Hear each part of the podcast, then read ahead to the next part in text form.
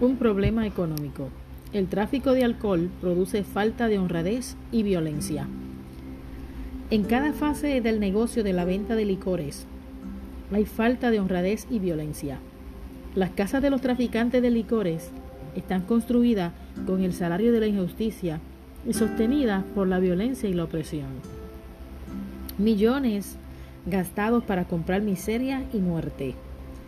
Hay del que edifica su casa sin justicia y sus alas sin equidad, que dice, edificaré para mi casa espaciosa, sala airosa y libre, abre ventanas y la cubre de cedros y la pinta de bermellón. Reinará porque te rodeas de cedro, tus ojos y tu corazón no son sino para tu avaricia y para derramar sangre inocente y para opresión y para hacer agravio. Este pasaje de las Escrituras describe la obra de aquellos que elaboran y venden licores embriagantes. Su negocio significa robo. El dinero que reciben no entrega ninguna cosa que sea útil. Cada dólar que se añade a su ganancia ha traído una maldición al que lo gastó. Cada año se consumen millones y millones de litros de bebidas embriagantes y se gastan millones y millones de dólares para comprar miseria, pobreza, enfermedad, degradación, lujuria, crimen y muerte. Por el amor a las ganancias, el traficante de licores destruye a sus víctimas aquello, distribuye a sus víctimas aquello que corrompe y destruye la mente y el cuerpo. Hace perpetuar la pobreza y la miseria de la familia del bebedor. Una situación económica contrastante. El ebrio es capaz de cosas mejores. Dios le ha confiado talentos con los cuales glorifiquen a Dios.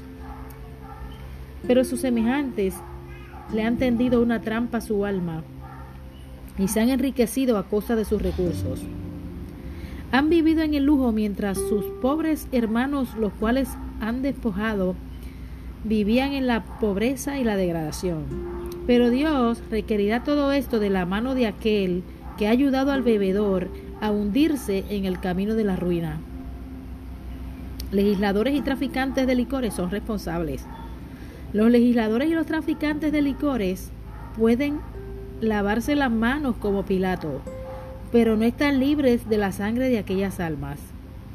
La ceremonia del lavado de sus manos no los limpiará, cuando por su influencia y su intermedio han ayudado a hacer bebedores a los hombres. Serán considerados responsables de los millones de dólares que se han derrochado para consumir a los consumidores. Nadie puede cerrar los ojos ante el terrible resultado del tráfico de licores. Los diarios muestran que la miseria, la pobreza y el crimen que resultan de este tráfico no son fábulas artificiosas y que centenares de personas se han enriquecido a costa del sustento de los hombres a los cuales envían a la perdición por su maldito negocio de bebidas. Ojalá que se suscitara una conciencia pública, que pusieran fin al tráfico de bebidas, cerraran las tabernas y dieran a esos hombres enloquecidos la oportunidad de pensar en las realidades eternas.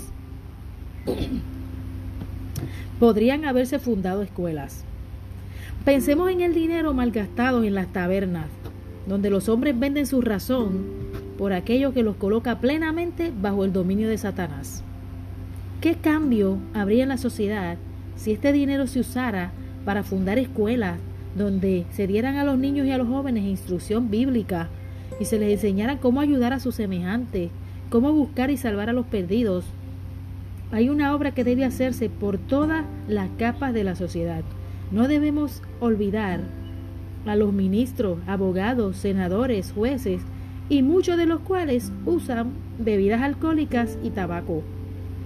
Pedirles, pedirles que se conviertan para el establecimiento de instituciones, que inviertan para el establecimiento de instituciones donde puedan prepararse a niños y jóvenes para llevar cargos de utilidad en el mundo.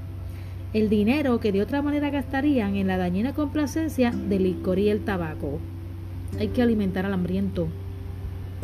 Los llantos de los millones de habitantes de nuestro mundo que se están muriendo de hambre serían pronto acallados si el dinero entrado en las arcas de los vendedores de bebidas alcohólicas se usara para librar el sufrimiento de la humanidad. Pero el mal está aumentando constantemente. Se educan a los jóvenes a amar esta vil mercadería que los está arruinando en alma y cuerpo. Se niegan a hacer la obra que podrían hacer en la viña del Señor. Podría haberse establecido misiones. Pensemos en los millones de dólares que se invierten en la bebida, que harán que el hombre se asemeje a la bestia y destruya su razón. Todo este dinero podría haberse realizado mucho bien si se usara para el sostenimiento de las misiones en las zonas oscuras de nuestro mundo. Se está robando a Dios aquello que por derecho le pertenece. Podrían haberse impreso más publicaciones.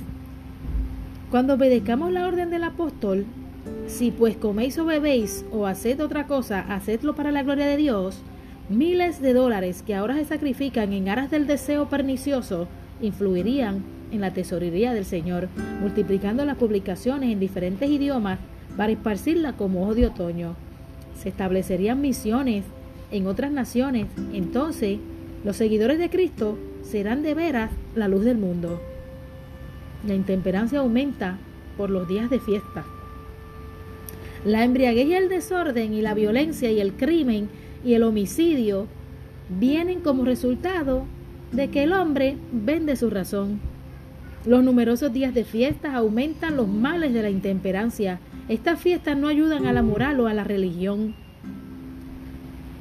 En aquellas los hombres gastan en la bebida el dinero que debiera usarse para satisfacer las necesidades de su familia y los vendedores de bebidas recogen su cosecha. Cuando la bebida está dentro de la dentro, la razón ha salido. Esta es la hora y el poder de las tinieblas, cuando todo crimen es posible y toda la maquinaria humana está dominada por el poder infernal. Cuando el alma y el cuerpo son puestos bajo el dominio de la pasión y esta puede resistir y esta puede resistir esta pasión. ¿Y qué puede resistir esta pasión? ¿Qué puede detenerla? Estas almas no tienen un ancla seguro. Las fiestas las llevan a la tentación porque en un día de fiesta muchos piensan que por el solo hecho de estar de vacaciones pueden hacer lo que les plazca millones para la tesorería del diablo. Mirad a lo que venden vino, cerveza, licores. Que saquen la cuenta de cuánto gastan en ello. ¿Cuántos millones y millones de dólares han entrado en la tesorería del diablo para perturbar la iniquidad, para perpetuar la iniquidad y para llevar adelante la disolución, la corrupción y el crimen? Libro La Temperancia de Elena G. de White.